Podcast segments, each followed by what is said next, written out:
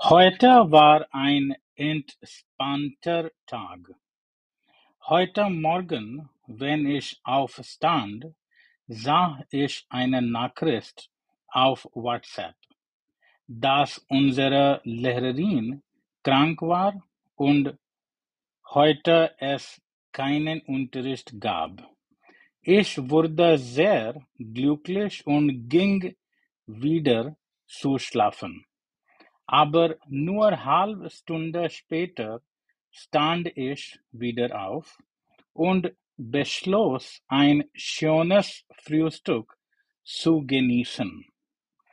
Ich begann meine Arbeit kurz nach dem Frühstück. Heute gab es weniger Arbeit, deshalb hatte ich einen entspannten Tag. Ich hoffe, dass meine Lehrerin bald gesund wird, sodass wir morgen Unterricht haben können.